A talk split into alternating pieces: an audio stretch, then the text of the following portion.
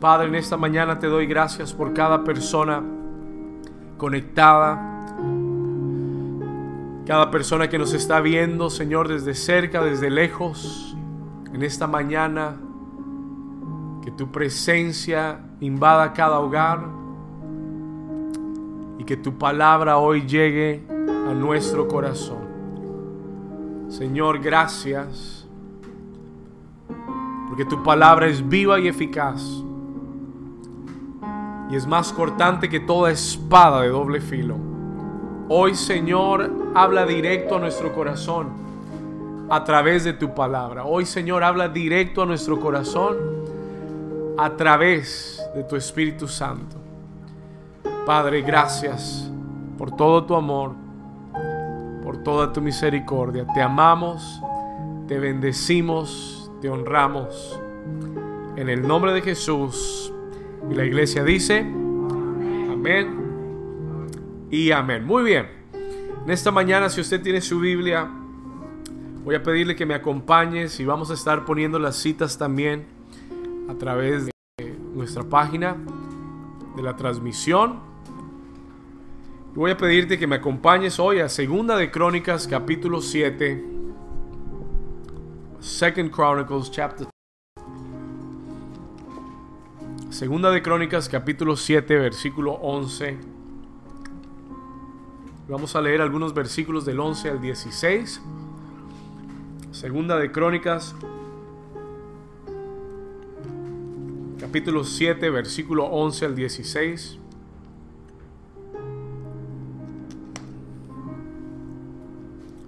En esta mañana quiero hablarte acerca de, del espíritu de la oración, the spirit of prayer el espíritu de la oración. Así que si usted quiere escribirlo, escriba ahí. El espíritu de la oración, espíritu de oración. vamos a ir a Segunda de Crónicas capítulo 7, versículo 11 al 16.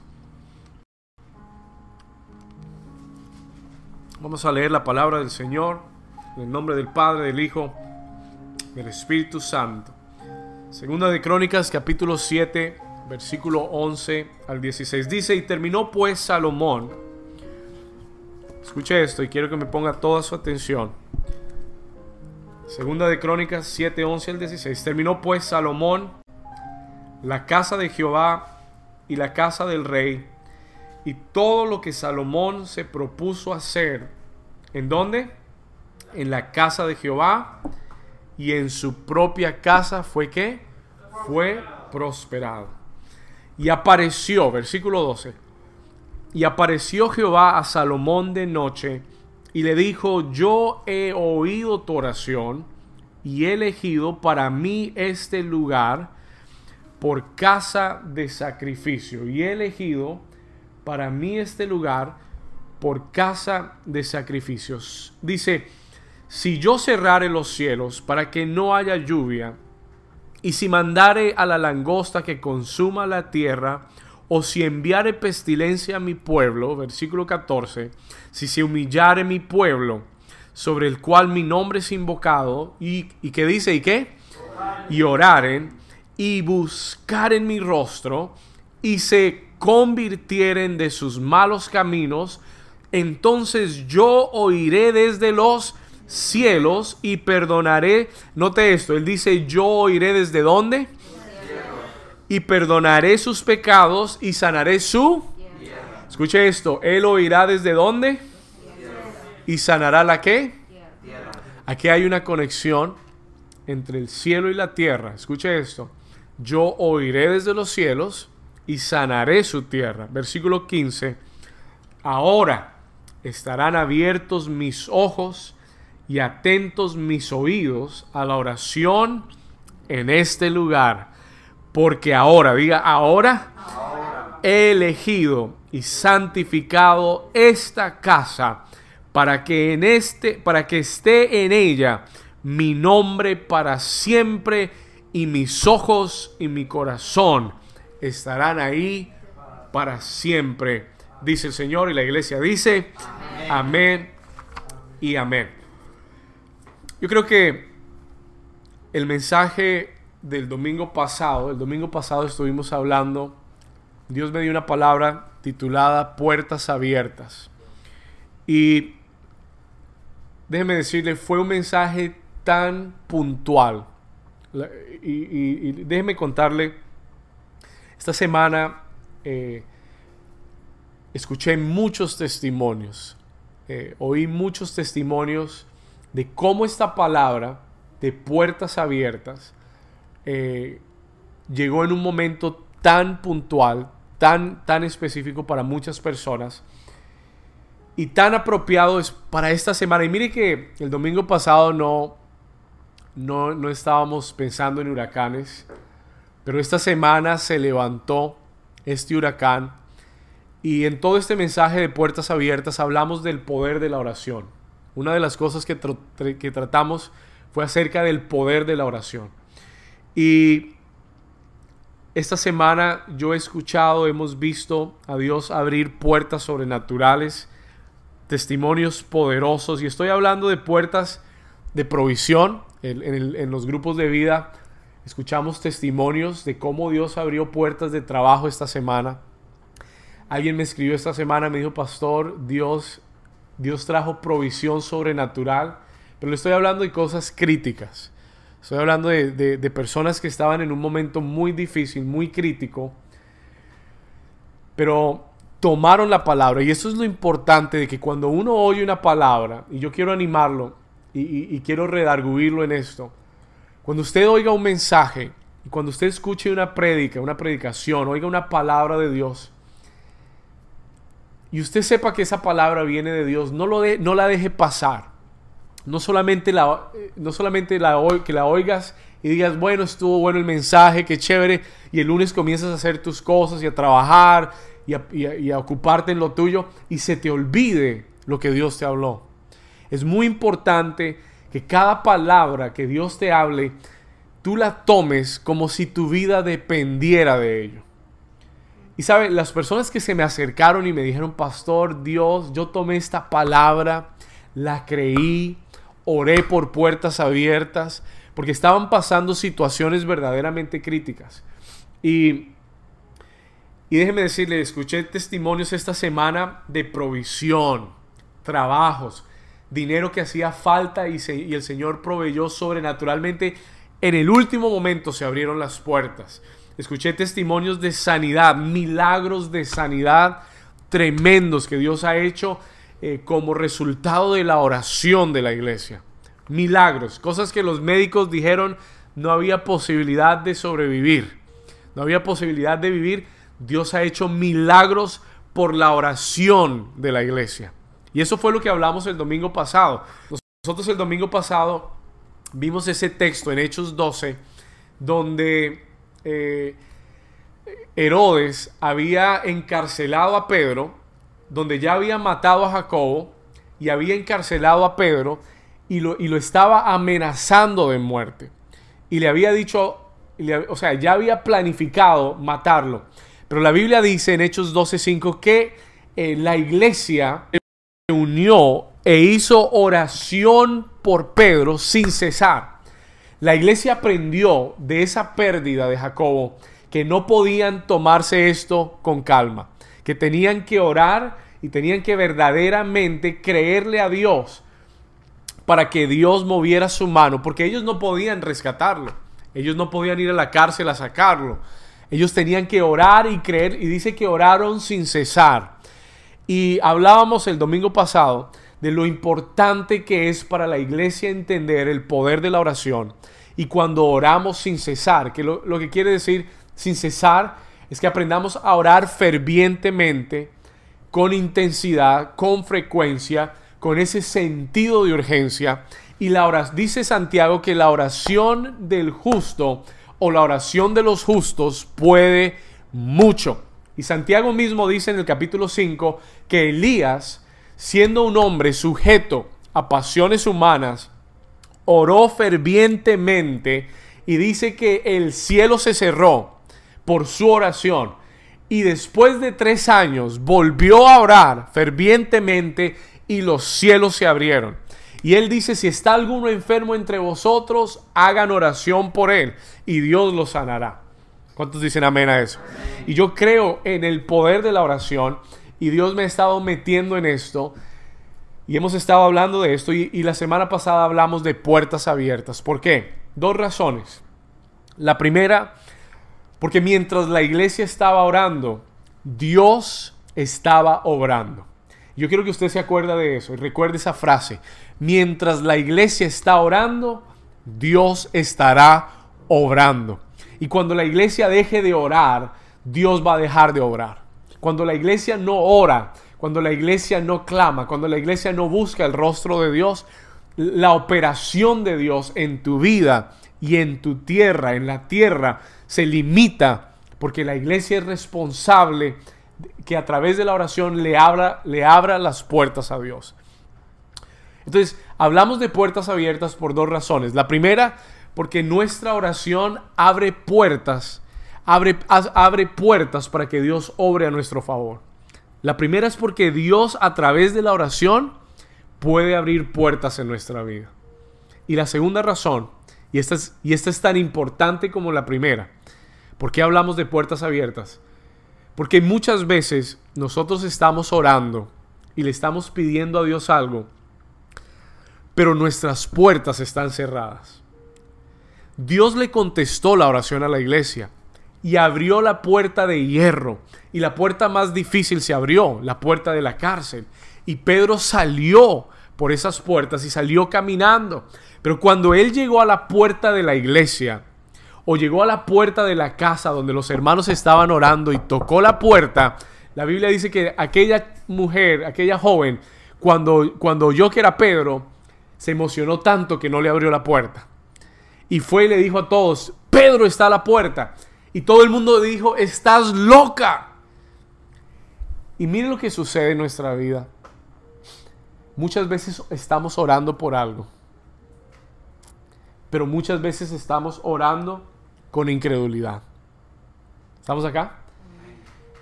¿Me está entendiendo? Muchas veces estamos orando por algo, pero no estamos creyendo que lo que estamos orando va a venir. Y no sé si a usted le ha pasado, a mí me ha pasado. Señor, Señor, yo estoy creyendo que tú vas a abrir las puertas para ese trabajo. Y dentro de, dentro de ti tú dices, eso nunca va a salir. O, o va a pasar otra semana y no va a pasar nada. O la situación sigue igual. Y en tu corazón no hay expectativa. Y ese es un problema. Escucha esto y escriba esto cuando no hay expectativa en mi corazón, las puertas se cierran para ver las respuestas de Dios.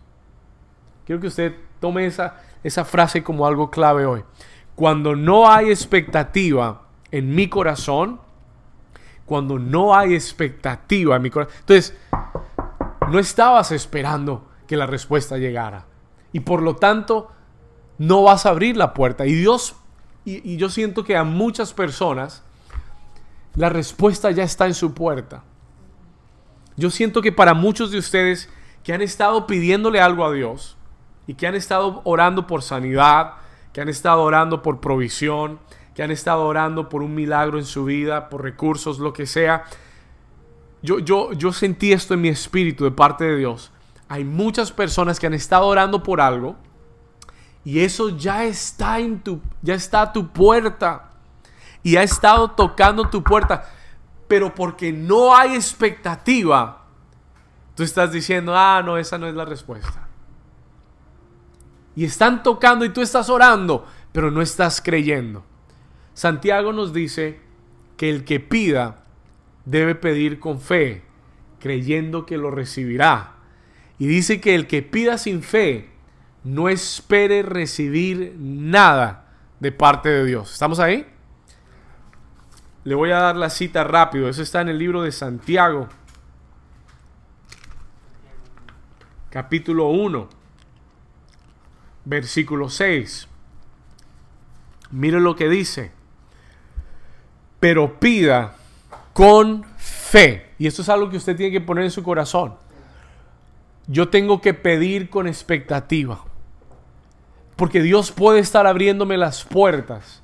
Pero si yo no tengo expectativa y no tengo fe en lo que estoy pidiéndole a Dios, mira lo que dice, pero pida con fe, no dudando nada, porque el que duda es semejante a la onda del mar, que es arrastrada por el viento y echada de una parte a otra. Versículo 7.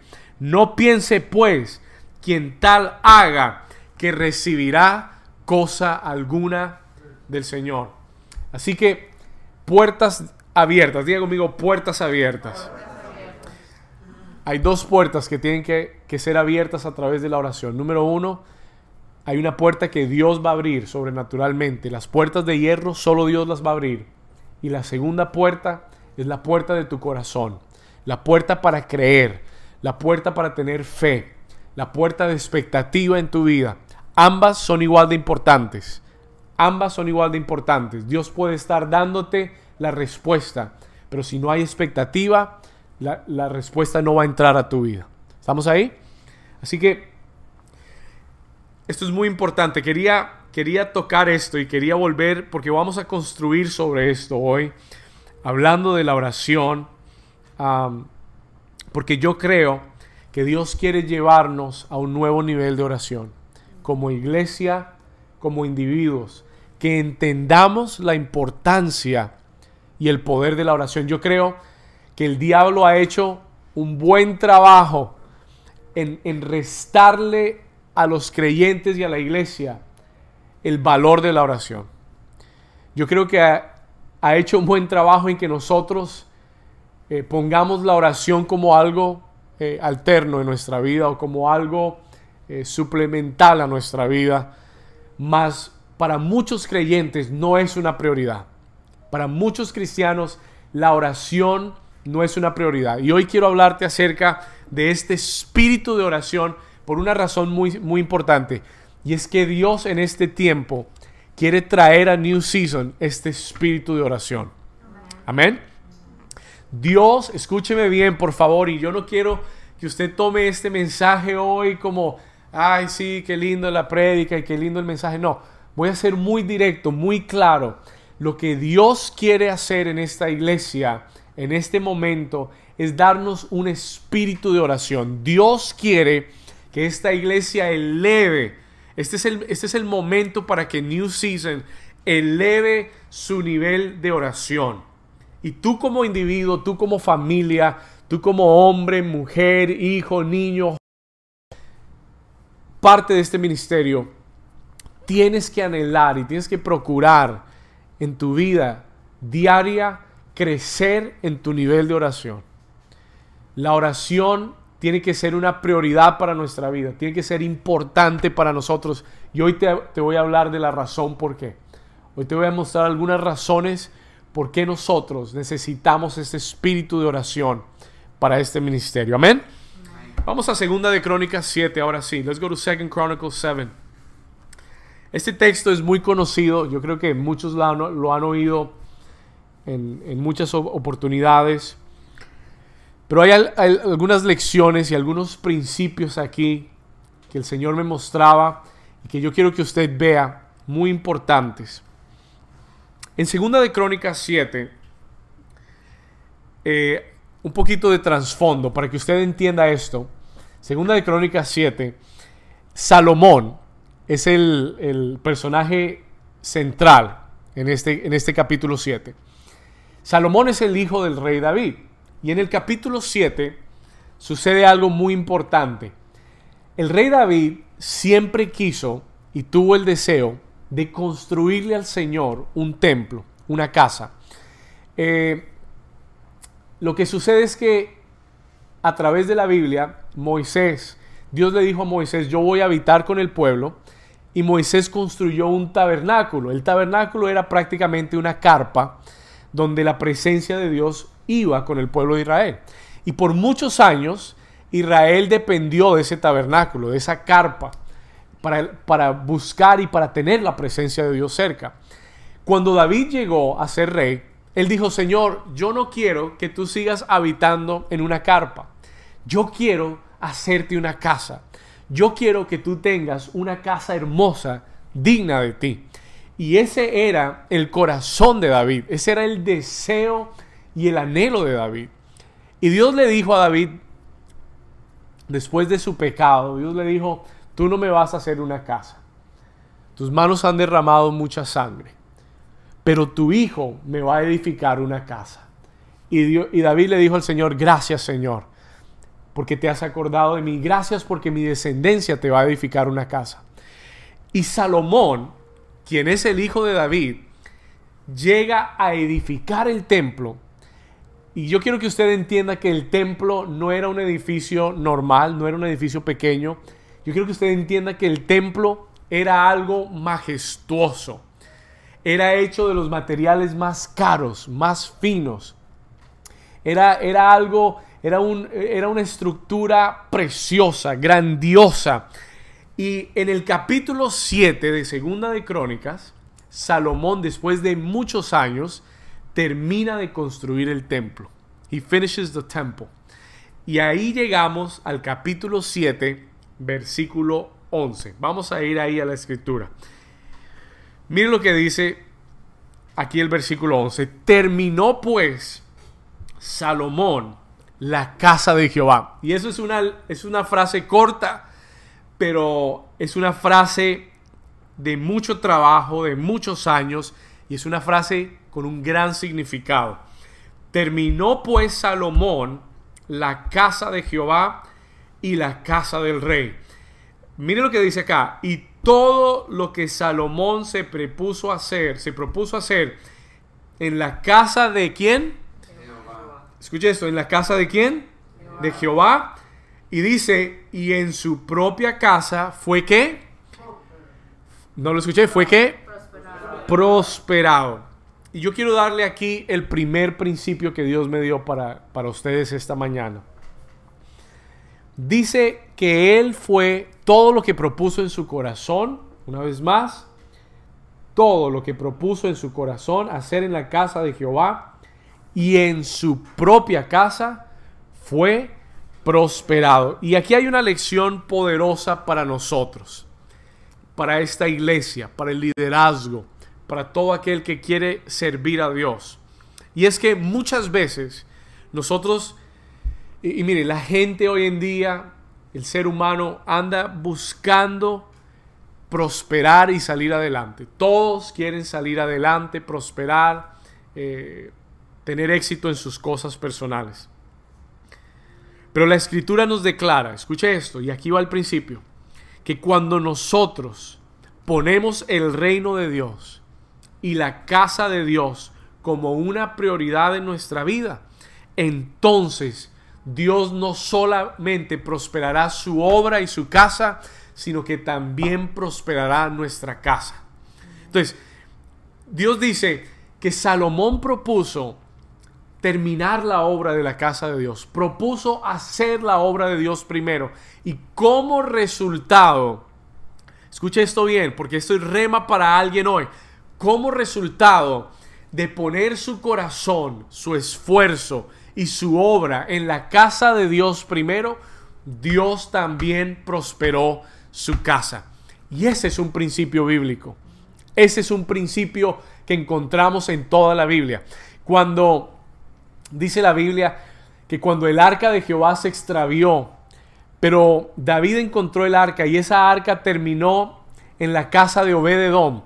Dice que estuvo ahí por algunos meses y, la, y el arca que representa la presencia de Dios dice que prosperó la casa de Obededón y todo lo que hacía prosperaba. ¿Por qué?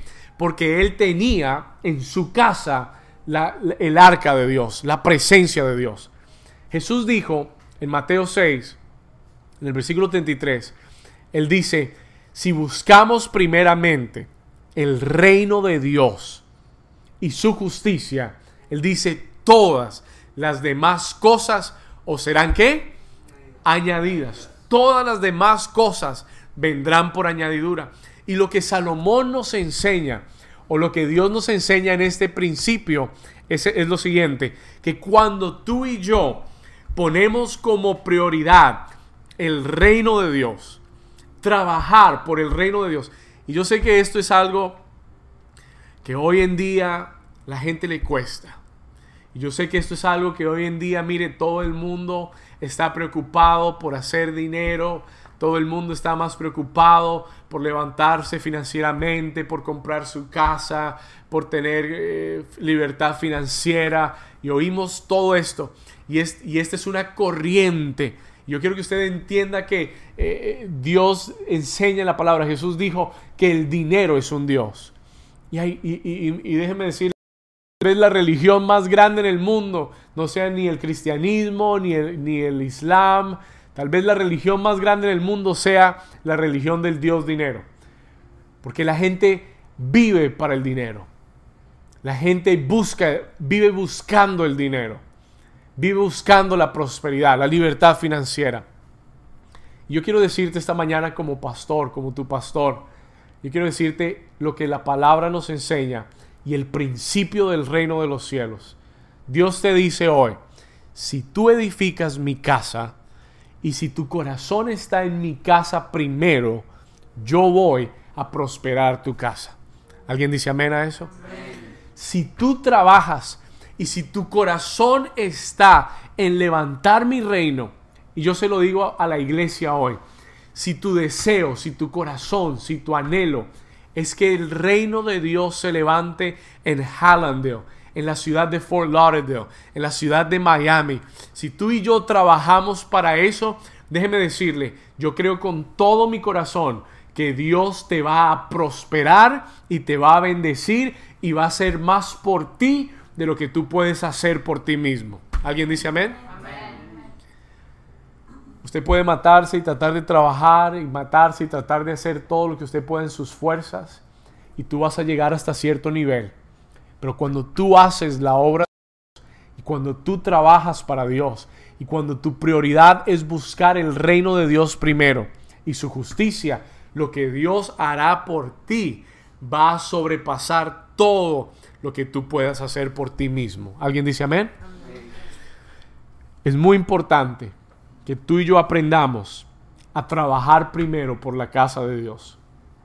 En el libro de Ageo, Dios le dice a Israel, él les dice, ustedes, cada uno de ustedes ha corrido a su propia casa y se ha abandonado y, ha olvidado mi casa. Y el Señor dice, arrepiéntanse. Y Él dice, ustedes siembran y no cosechan. Ustedes acumulan en bolsos rotos, en sacos rotos. No pueden retener nada, no pueden guardar nada. ¿Por qué? Porque han abandonado mi casa, porque cada uno corre a su propia casa y no han cuidado mi casa. Y yo quiero darte este principio en esta mañana, que tú y yo, yo siento que esta es, es una temporada donde Dios quiere que afirmemos esto en nuestro corazón. Pero esto es una decisión personal. Esto no es algo que alguien puede por ti. Yo no puedo decidir esto por ti. Es una decisión personal, que tú afirmes en tu corazón y que como iglesia afirmemos esta decisión que vamos a levantar el reino de Dios en esta ciudad. Yo quiero que usted sepa que yo como pastor estoy 100% comprometido a la obra de Dios. Estoy 100% comprometido a ver a Dios levantar su reino en esta ciudad. Pero no tiene que ser una decisión solamente de un pastor. Necesitamos una iglesia que tome esta decisión. El dinero no va, no va a dictar mis decisiones. El dinero no, no, no me lleva a mí a tomar decisiones. Yo busco a Dios y tomo decisiones porque Dios es el único que me puede prosperar. Dios es el único que me puede dar más allá de lo que yo puedo lograr. Amén. Entonces, Salomón propuso en su corazón levantarle casa a Dios y dice que en su propia casa él fue prosperado. Yo quiero que usted tome eso en su corazón. Determina en tu corazón lograr esto. Determina en tu corazón levantar el reino de Dios. Levantar la obra de Dios en la que Dios te ha encomendado y que Dios siempre sea una prioridad por encima de las demás cosas. Vamos al versículo 12. Let's go to verse 12. Muy bien. Yo espero que nos estén viendo bien y que estén ahí sintonizados con nosotros. Vamos al versículo 12. Let's go to verse 12. Y apareció, mire, mire lo que dice acá, y apareció Jehová a Salomón de noche. Cuando, cuando, cuando Salomón terminó de edificarle la casa al Señor, Dios se le apareció a Salomón de noche. Escuche esto. Y le dijo, yo he oído tu oración. Subraye eso. Dice, Salomón termina de edificar la casa y Dios le dice, yo he oído tu oración y he elegido para mí este lugar por casa de sacrificio. Cuando yo leí ese versículo, yo me pregunté, ¿qué oración es la que Dios le está diciendo que ha oído? Cuando él termina de edificar la casa, Dios le dice a Salomón, yo he oído tu oración. Y mi pregunta fue, ¿cuál oración? ¿Cuál fue la oración que Dios le dijo, yo he oído? Y me puse a investigar y en Primera de Reyes, capítulo 18, yo quiero que usted vea, porque Primera de Reyes eh, graba la oración que Salomón le hizo al Señor, que el Señor le dijo, yo he oído tu oración. Primera de Reyes, capítulo 18, 1 Kings 18, versículo 27 al 30.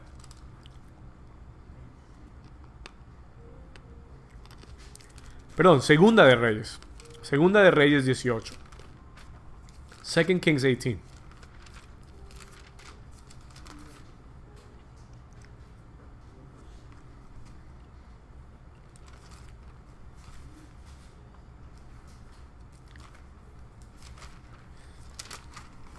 Vamos a ir ahí.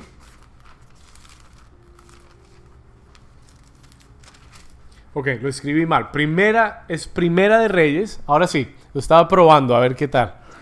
Primera de Reyes 8, versículo 27. Es así es. Primera de Reyes 8,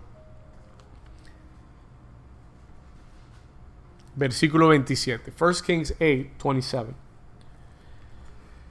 Acompáñeme ahí por un momento y yo quiero que usted vea cuál fue la oración que Salomón le hizo a Dios cuando terminó de edificar su casa, la casa de Dios. Primera de Reyes 8, versículo 27. Dice, y la oración es mucho más extensa, pero yo quiero, busqué los versículos para resumirla.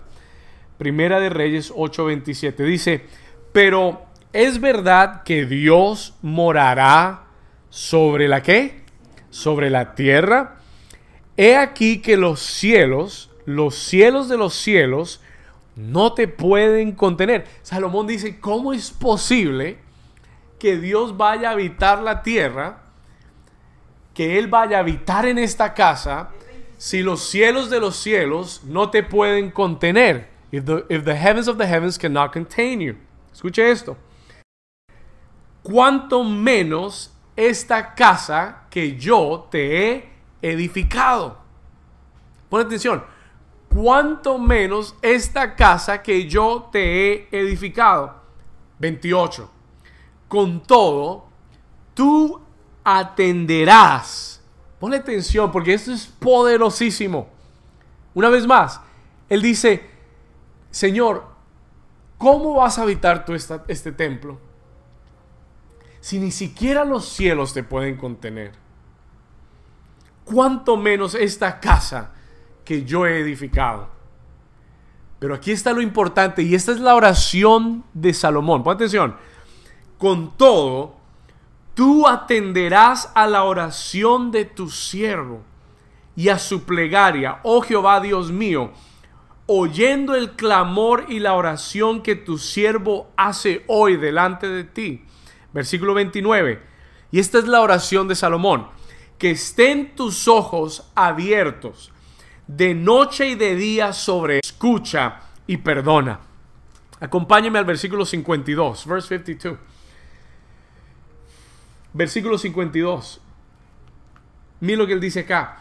Estén pues atentos tus ojos a la oración de tus siervos y a la plegaria de tu pueblo Israel para oírlos en todo aquello.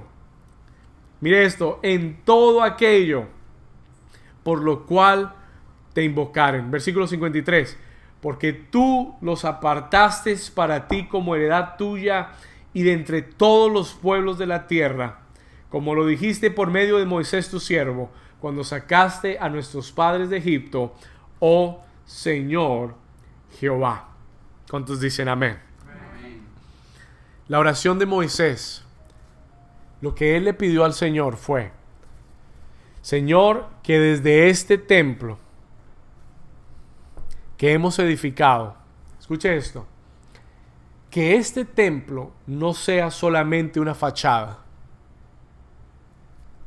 que este templo no sea solamente un edificio, escuche esto, que no sea una estructura y que no sea solo una apariencia, porque el templo era hermoso, el templo era grandioso, era una estructura magnífica. Pero ¿sabes lo que Salomón le pide al Señor? Señor, que esto no sea solamente una apariencia, que esto no sea solamente una pieza de arquitectura grandiosa, que esto no sea solamente una fachada, sino que desde adentro de este lugar, desde el interior de este lugar, tú habites y que las oraciones que se hagan, tú las oigas y las contestes. Y este debería ser, escuche esto, este debería ser nuestro anhelo y nuestro deseo a diario. Poder edificarle una vida y una iglesia que no sea una fachada, que no sea solamente una apariencia por fuera, que sea linda por fuera y que tenga toda la, estructura correcta y la apariencia correcta y que seamos aparentemente buenos cristianos y buenos creyentes y que seamos lindos con todo el mundo y que todo el mundo piense que somos buenos y que somos lindos.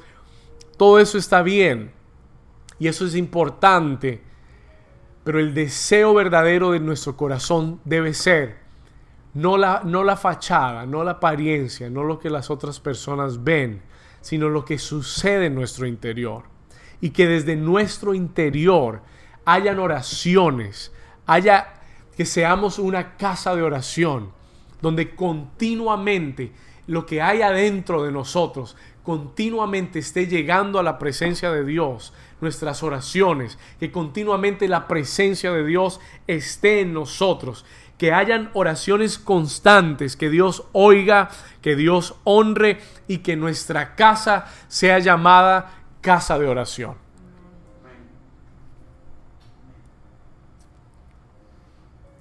Jesús, cuando fue al templo, entró y se molestó mucho. Porque vio que la gente, sí, el templo era lindo, sí, la gente estaba ahí congregándose, pero él vio que muchos lo hacían por interés personal, muchos estaban vendiendo cosas, muchos estaban haciéndolo a beneficio propio. Y él estaba tan molesto que él tomó un látigo y comenzó a voltear todas las mesas y a echar fuera todas las personas que estaban vendiendo en el templo, buscando una motivación personal, un, beneficio propio. Y él dijo, mi casa será llamada casa de oración. Y yo quiero en esta mañana que tú hagas una reflexión personal en esto. Porque no se trata de la apariencia que damos. Porque no se. Ah, y hablo en nuestra vida personal y hablo como iglesia. Hablo como New Season. New Season puede ser una iglesia hermosa, podemos tener muchas cosas lindas, predicar la palabra. Pero hay algo que Dios está buscando sobre todas las demás cosas. Y es que desde esta casa, ponme atención, que desde esta casa haya una oración que llegue a la presencia de Dios. Que desde esta casa hayan personas que busquen a Dios continuamente, de día y de noche, y que estemos orando continuamente, levantando oración, clamor, intercesión a Dios, continuamente para que Dios pueda, a través de nuestra oración, obrar en nuestra ciudad, en nuestra vida, en nuestra tierra y en nuestros asuntos. ¿Estamos ahí? Si usted como cristiano no ora, si tú como cristiano no tienes una vida de oración, puede que por fuera todo parezca muy bien, estés muy lindo, muy bien arreglado, cantes bonito, hagas cosas muy buenas, pero si no tienes una vida de oración, estás vacío, estás fallando a tu propósito. Yo le decía la semana pasada, nuestro nivel de oración, nuestra vida de oración, mide nuestro nivel de madurez espiritual. Jesús tuvo que reprender a sus discípulos porque no pudieron orar con Él una sola hora. En un momento crítico, en un momento difícil, y yo no sé cuánta gente tomó lo del huracán en serio, hay gente que dice, bueno, lo que Dios quiera. Bueno, Señor, si puedes desviar el huracán en el nombre de Jesús, amén. Y hay gente que lo toma muy deportivamente. Y a veces, hasta que no venga una tragedia a, nuestra vida, no nos despertamos a orar verdaderamente como Dios quiere y anhele que oramos, que oremos. ¿Y por qué esperar una tragedia para comenzar a orar y a levantar la oración que Dios busca de nosotros? ¿Por qué esperar que alguien se enferme o que esté cerca a la muerte para entrar en un tiempo de oración? ¿Por qué esperar que venga una tragedia, un momento difícil para buscar a Dios con el corazón? Y lamentablemente es la historia de las naciones, de la iglesia. Lamentablemente a veces tiene que llegar la persecución. Lamentablemente a veces tienen que venir las tragedias para que despertemos y comencemos a orar como Dios quiere que oremos. Pero hoy yo te estoy llamando, hoy yo te estoy exhortando y te estoy diciendo lo que Dios me está hablando, lo que estoy oyendo del Espíritu Santo. Y es que en vez de que la oración sea una forma de reacción a las circunstancias, nosotros debemos ser proactivos. Y antes de que las cosas sucedan, debemos estar continuamente orando, continuamente buscando a Dios. Y yo creo que si nosotros oramos continuamente, muchas de las cosas que el enemigo quiere traer en contra de tu vida, de tu familia, de tus finanzas, van a ser evitadas, van a ser paradas, van a ser canceladas como resultado de una oración continua en nuestra vida. Que la oración no sea una alternativa para ti, que la oración, mire, la oración va a salvar tu matrimonio, la oración va a salvar a tus hijos, la oración va a salvar tu negocio, la oración va a salvar tu ciudad, la oración va a salvar tu propia vida. Va a traer protección a ti. Pero no puede ser una forma en la que nosotros reaccionamos ante las circunstancias. Tiene que ser una forma en la que vivimos continuamente y esto es lo que Dios nos está exhortando hoy. Y Dios le está diciendo a alguien en esta mañana, mire, hay personas que nos están viendo que Dios les, los ha estado inquietando a orar más, a buscar más a Dios. Hay muchos que Dios los ha estado inquietando desde antes de hablar de esto, a levantarse más temprano a orar. Y yo sé que hay muchos que hemos estado eh, procrastinando. No, mañana lo hago, la próxima semana comienzo, esta noche oro. Pero yo quiero que usted sepa que el tiempo es ahora. Tenemos que aprender ahora a comenzar a levantar ese nivel de oración, comenzar a buscar a Dios.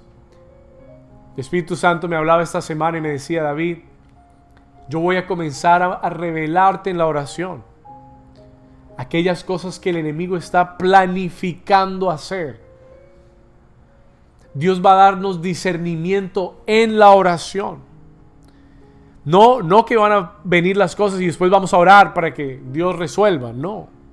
Dios nos va a mostrar en la noche, en medio de la noche. Nos va a mostrar y nos va a revelar cuál es la estrategia del enemigo contra tu familia, contra tus hijos, contra tus padres, contra tu matrimonio, contra tu salud, para que tú puedas orar y prevenirlo antes de que suceda. Esto es lo que Dios nos está hablando. No sé si alguien puede decir amén a eso. Estamos acá. Este es el llamado que Dios nos está haciendo hoy, esta semana. Y yo sé que muchas personas tal vez tomaron lo, del huracán y dijeron, bueno, si viene estaremos preparados, si no viene, pues eh, los noticieros siempre alarman a la gente. Escúcheme bien, yo creo con todo mi corazón que, hay una iglesia poderosa en Miami. Yo creo que no solo somos nosotros, yo creo que hay el cuerpo de Cristo, la iglesia en Miami es grande, es poderosa. Hay una iglesia en esta ciudad que ha aprendido a orar. Hay intercesores, hay personas que oran. Y yo creo que si nosotros no, no, nos hubiéramos puesto a orar y a creerle a Dios, yo creo que ese huracán hubiera entrado directa, derecho por la I-95. Pero la oración de los justos puede mucho. La oración de los justos es poderosa. Y Dios quiere darnos este espíritu de oración. Y el Señor dice, mi casa será llamada casa de qué? Casa de oración. Versículo 12, versículo 13, vamos a ir. Ya vamos llegando. Dice, si yo cerrare los cielos, mire esto. El Señor dice, si tú encuentras las puertas cerradas, si tú encuentras que los cielos se cierran, y dice, y no cayere lluvia, y mandare la langosta que consuma la tierra, y os enviare pestilencia. Él dice, si en algún momento de tu vida tú ves las puertas cerradas, si en algún momento de tu vida te encuentras en un momento difícil, en un momento de puertas cerradas, el versículo 14 dice, pon atención, aquí está la clave, aquí está la respuesta a nuestra vida. Si se humillare mi pueblo, sobre el cual mi nombre es invocado, ¿cómo nos vamos a humillar? ¿Cómo es que la iglesia se humilla? How is it that the church humbles itself? Mira lo que dice. Orando y buscando mi rostro. Si oraren y buscar en mi rostro. Escriba esto, la oración y el buscar a Dios es una forma de humillarnos ante Dios. ¿Cómo nos humillamos? What is the way we humble ourselves? ¿Cómo es la forma en la que nos humillamos ante Dios? A través de la oración, a través de buscar el rostro de Dios. Y mire que dice buscar su rostro. ¿Qué quiere decir buscar el rostro de Dios? Quiere decir que tú tienes que hacer un esfuerzo consciente para buscarlo a Él. Hay gente que ora minutos y se terminó la oración y se acabó. Yo he aprendido a orar hasta que encuentro a Dios. Yo he aprendido a orar hasta que encuentro la presencia de Dios. Y Él dice, no solamente que oremos, sino que busquemos el rostro de Dios.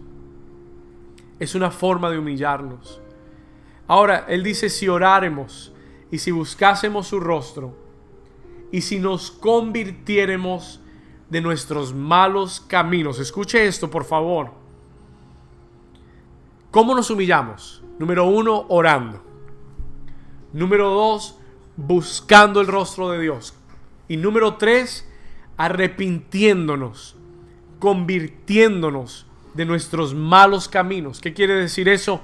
Cambiando lo que estamos haciendo mal. ¿Qué quiere decir eso? Cambiar lo que estamos haciendo mal. Y para muchos Dios me dijo, no es lo que están haciendo mal, para muchos es lo que no están haciendo. Escúcheme bien. convertirnos de nuestros malos caminos no solamente es dejar de hacer algo, es comenzar a hacer algo también. Y hay muchos que aquí, hay muchos aquí que nos ven, no que estén haciendo cosas malas, pero es lo que no estás haciendo que deberías estar haciendo. Que Dios dice, tienes que cambiar. Tienes que convertirte de esos caminos. ¿Cuántos dicen amén? Si nos humillamos, Dios dice, aquí viene la parte importante. Pon atención. Si nos humillamos, Dios dice, ¿cómo? Yo oiré desde dónde. Escuche esto. Dice, yo iré desde los cielos y, ¿qué dice? Perdonaré sus pecados. Y mira esta parte, y sanaré su tierra. Y aquí hay un segundo principio muy poderoso. There's a second principle that is very powerful. Dios dice, ustedes oran, se humillan, buscan mi rostro, se convierten de sus malos caminos, yo abriré las puertas. Ahora aquí va el principio. Escuche esto. Se lo decía la semana pasada y quiero reiterarlo porque yo lo veo aquí tan claramente. Dios no puede hacer en la tierra lo que tú y yo no oremos y le demos el derecho legal para que Él haga. Escuche esto. La oración es lo que le da a Dios. Listen to this. This is a powerful principle. La oración es lo que le da a Dios el derecho legal para intervenir en los asuntos en la tierra.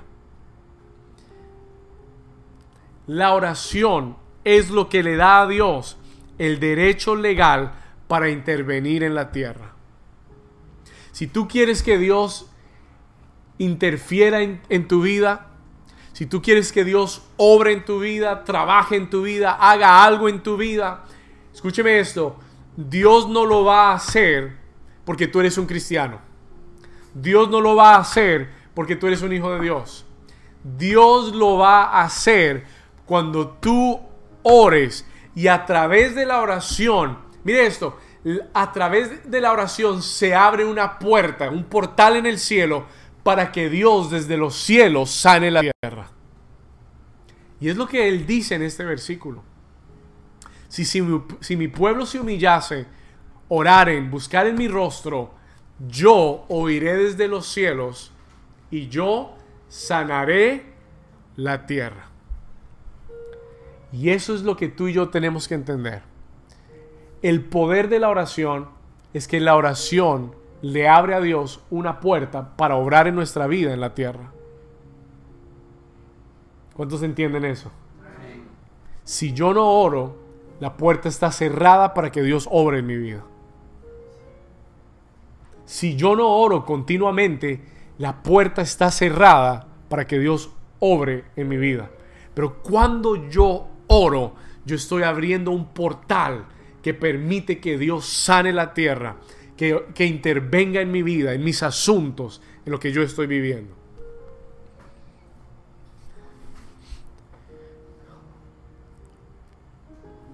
Entonces, Dios está buscando una iglesia que se ponga de acuerdo con sus propósitos y sus deseos para cumplir su voluntad en la tierra. Jesús dijo, cuando ustedes oren, oren así, Padre nuestro, que estás en los cielos. Santificado sea tu nombre. Venga a nosotros tu reino. Y él dijo, hágase tu voluntad en la tierra como en el cielo. Pero él nos dijo, alguien tiene que orar eso. Alguien tiene que hacer esa oración. Alguien tiene que ponerse de acuerdo con Dios para que su voluntad sea hecha en la tierra. ¿Por qué, pastor? Dios no es soberano, Dios no puede hacerlo. Escúcheme bien, Dios escogió que la tierra sería gobernada por el hombre. Y Dios le dio a Adán la autoridad sobre la tierra. Y, y fue por eso que Satanás atacó a Adán y no a Dios para tomar autoridad de la tierra. Y es por eso que todo lo que Dios desea o todo lo que Dios hace en la tierra tiene que ponerse de acuerdo con un hombre. Y yo le decía el domingo pasado, cuando Dios eh, quiso sacar a Israel de Egipto, tuvo que levantar a un hombre llamado Moisés. Cuando Dios quiso traer liberación de algún enemigo, levantó a jueces, levantó a Gedeón, levantó a Sansón. Cuando, cuando Goliat amenazó a Israel, tuvo que levantar a David. Y escuche esto, y cuando Dios quiso traer salvación a la tierra, Dios no pudo hacerlo como Dios. Cuando Dios quiso traer salvación a la tierra, tuvo que hacerse hombre. Porque su operación legal en la tierra es a través del hombre. Ese es un principio que no podemos cambiar. Dios, siendo Dios, no pudo salvar la tierra desde los cielos. ¿No es eso increíble? Con toda su soberanía y su poder, no pudo hacerlo desde los cielos. Tuvo que hacerlo a través de un hombre. Y tuvo que, siendo Dios, hacerse hombre para salvar y redimir la tierra. Y hoy en día no está Jesús, pero está el cuerpo de Cristo. Está la iglesia. Y la Biblia declara en el libro de Efesios que a la iglesia se le ha sido dado todo poder y toda autoridad, que estamos sentados con Cristo en lugares celestiales. Y yo le voy a sugerir lo que eso quiere decir. Eso quiere decir que los responsables de lo que suceda en esta tierra no son los políticos, no es el presidente Trump, no es el Congreso, no es el Senado. Lo que sucede en la tierra no es culpa del diablo ni de los demonios. Lo que sucede en la tierra es responsabilidad de la iglesia de Jesús. ¿Estamos acá? ¿Y cuál es el vínculo? ¿Cuál es el vehículo en el que Dios se va a mover para hacer su voluntad en la tierra? La iglesia que está orando la iglesia que está velando, la iglesia que está orando, Señor, venga tu reino.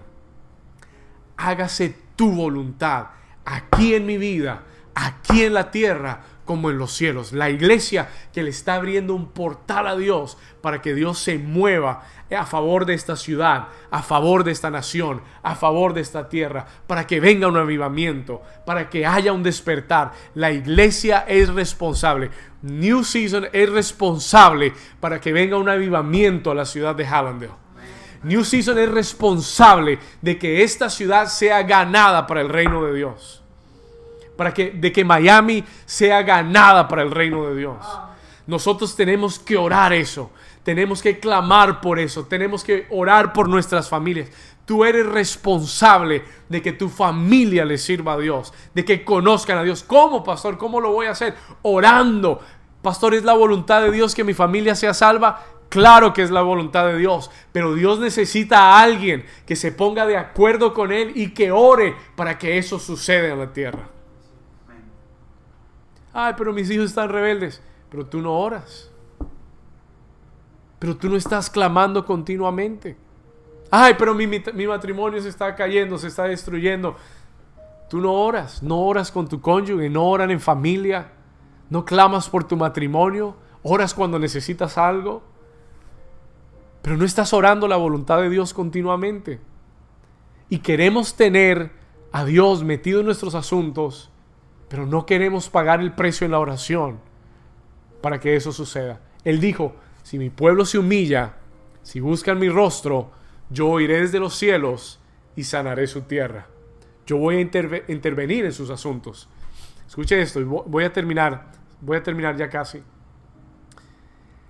La iglesia tiene una, una responsabilidad. Nosotros somos, dice eh, Primera de Pedro, que somos reyes y sacerdotes que Dios nos ha establecido a la iglesia como reyes y sacerdotes. Escribe esas dos palabras, reyes y sacerdotes.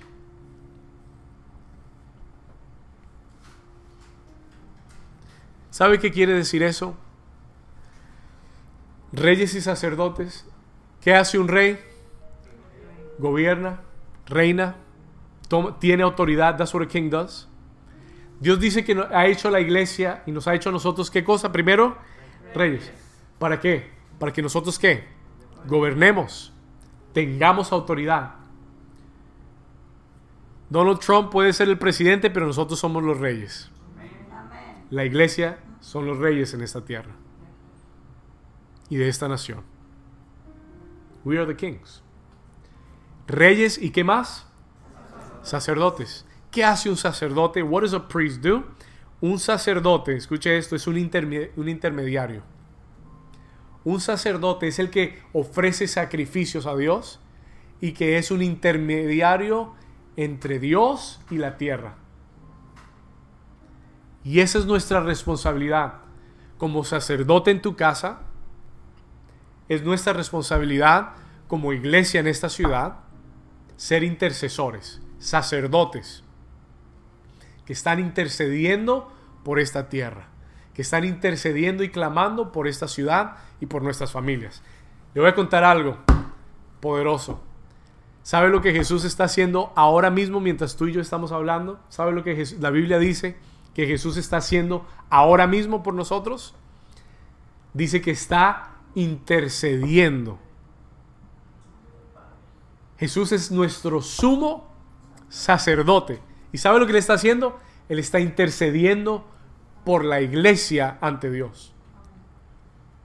¿Y sabe lo que la iglesia debe estar haciendo?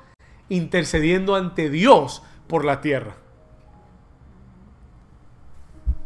No sé si lo entendió. Otra vez. Jesús está ahora mismo intercediendo por la iglesia, no por la tierra. Él está intercediendo por su iglesia. Continuamente. Jesús no está de vacaciones, no está tomando piña colada, no está sentado, Él está intercediendo. Ahora mismo, si usted pudiera ir al cielo, vas a oír a Jesús intercediendo. He's praying right now por ti y por mí, por su iglesia. Pero la responsabilidad de la iglesia, que está todavía en la tierra, es que seamos reyes y sacerdotes y que tú y yo intercedamos por la tierra, por la voluntad de Dios en la tierra hasta que Jesús venga, until he comes back. ¿Cuántos dicen amén?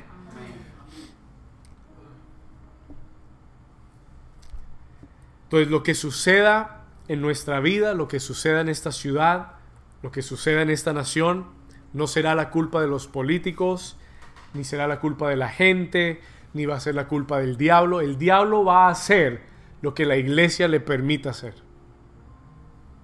¿Estamos acá? el diablo va a hacer todo lo que la iglesia le permita que haga. Jesús dijo que toda autoridad le había sido dada en el cielo y en la tierra. Y esa autoridad se la estaba dando a la iglesia. El diablo no tiene autoridad. Jesús dijo, toda autoridad me es dada. Si Jesús tiene toda autoridad, ¿cuánta autoridad tiene el diablo? Cero. Pero el diablo va a hacer lo que la iglesia le permita que él haga. Lo que el diablo haga en tu casa, lo que el diablo haga en contra de tu familia, lo que el diablo haga en contra de tus finanzas, lo que haga en contra de la iglesia, lo que haga en contra de, esta ciudad, es porque nosotros se lo permitimos. It's because we allow it. ¿Estamos ahí? ¿Estamos bien? Entonces es nuestra responsabilidad. Y por eso la iglesia y tu vida tiene que ser una casa de oración para esta nación, para tu familia, para tu comunidad. Vamos al versículo 14. Let's go to verse 14. Yo espero que Dios les esté hablando como me habló a mí de esto. Yo espero que Dios esté poniendo sobre ti esa responsabilidad y esa carga por la oración. Que entendamos el poder y la responsabilidad de ese espíritu de oración que tiene que venir. Y el Señor le dice, yo oiré desde los cielos y sanaré la tierra. Versículo 15. Ahora, diga conmigo, ahora.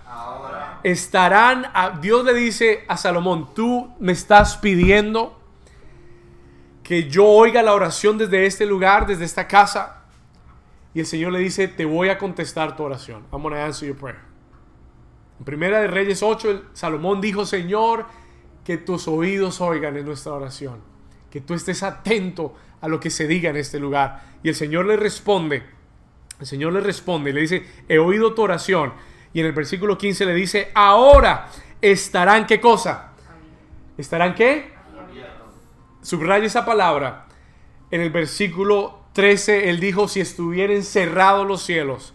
Pero en el versículo en el versículo 15 él dice, ahora estarán abiertos, abiertos mis ojos y atentos mis oídos a la oración en este lugar. Y yo creo que esta es una promesa para esta iglesia. Es una promesa para New Season. Dios dice, Dios te dice hoy, escucha bien, ahora estarán abiertos mis ojos y atentos mis oídos a la oración en New Season. ¿Para qué? Dice, ¿por qué? Porque ahora he elegido y he santificado esta casa para que esté en ella mi nombre para siempre. Y mis ojos y mi corazón estarán ahí para siempre. Y esto es lo que el Señor le dice a la iglesia.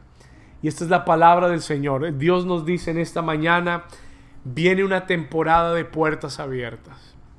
Dios nos dice en esta mañana, yo voy, ponga atención, yo no quiero que esto sea una frase más, una frase cliché. Alguien Dios le está hablando hoy. Y alguien Dios le está diciendo esto. God is telling you this. Si te humillas, si buscas mi rostro, si oras, el Señor te dice hoy, mis ojos estarán abiertos, mis oídos estarán atentos. El Señor le dice a alguien hoy, yo voy a ponerle atención especial. Y esas fueron las palabras que Dios me, me habló yo le voy a poner una atención muy especial. Dios le va a dar una prioridad. Alguien que se humilla, alguien que busca su rostro, alguien que va a estar orando en esta, en esta temporada como nunca antes.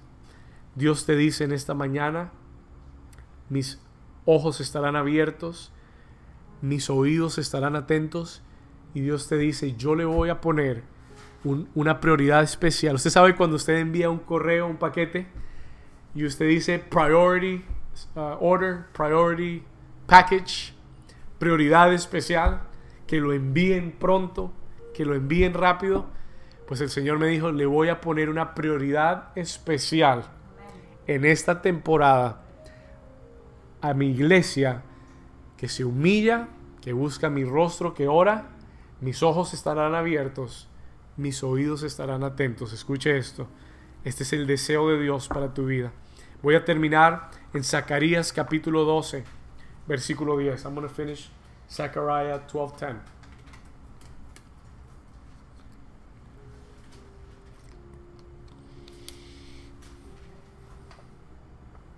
Zacarías, anótelo y lo puede buscar después o si tienes su Biblia y lo encuentras. Zacarías capítulo 12, versículo 10. Dice, pero sobre la casa de David. ¿Sabe que cuando leemos de Salomón, estamos hablando de la casa de David? Y cuando leemos de Jesús, estamos leyendo de la casa de David. Así que esto está hablando de nosotros. Talking about us. Esto es para nosotros hoy sobre la casa de David y sobre, y sobre los habitantes de Jerusalén. Dios dice, derramaré. Diga conmigo, derramaré. Mire esto, y, y esta es una profecía para los días postreros, para nuestros tiempos. Derramaré. Y derramar algo es sin, sin límite. Cuando algo se derrama, usted no mide cuánto es, ¿verdad? Cuando algo se derrama, Estamos hablando de algo sin límite. Estamos hablando de algo que no se puede volver, volver a tomar. Pon atención. Dice, pero sobre la casa de David y sobre los habitantes de Jerusalén derramaré un espíritu de gracia, y subraya esta palabra por favor, un espíritu de gracia y un espíritu de oración. Escuche esto. Y esto, es lo, y esto es lo que yo creo en mi corazón que Dios está haciendo y Dios va a hacer. Yo creo que en estas próximas semanas, días, semanas, meses, Dios va a derramar sobre New Season un espíritu de oración, a spirit of prayer, un espíritu de gracia y de oración. ¿Y sabe qué? Yo lo animo a usted. Los próximos días, pídele al Señor. Y hoy vamos a orar por esto. Y vamos a pedirle al Señor, Señor, derrama un espíritu de gracia y un espíritu de oración. ¿Usted se imagina un espíritu de oración sobre la iglesia? ¿Qué quiere decir eso, pastor? Eso quiere decir que el Espíritu Santo, el Espíritu Santo mismo, nos va a llevar a otro nivel de oración. El Espíritu nos va a incomodar, nos va a, nos va a empujar de la cama Quiere decir que va a haber un deseo y un anhelo de tu interior por la oración como nunca antes. Yo creo que la iglesia que Jesús va a venir a buscar es una iglesia que está orando, una iglesia metida en el espíritu de oración, que tiene ese manto de oración sobre ella. Y el Señor dice, yo derramaré espíritu de gracia y espíritu de oración. Y yo oro en esta mañana que el Señor traiga una verdadera revelación a nuestra vida y a nuestro corazón de sus planes, de sus propósitos, y que se levanten en esta hora intercesores, gente que busque el rostro de Dios a través de la oración. Y hoy el Espíritu Santo te está llamando a la oración, te está llamando a orar más, te está llamando a humillarte delante del Señor y este es el tiempo en que a través de la oración vamos a hacer guerra, vamos a ver puertas abiertas, vamos a perseverar, vamos a ver milagros en la familia, en nuestra salud, en nuestras finanzas y todo va a suceder a través de la oración.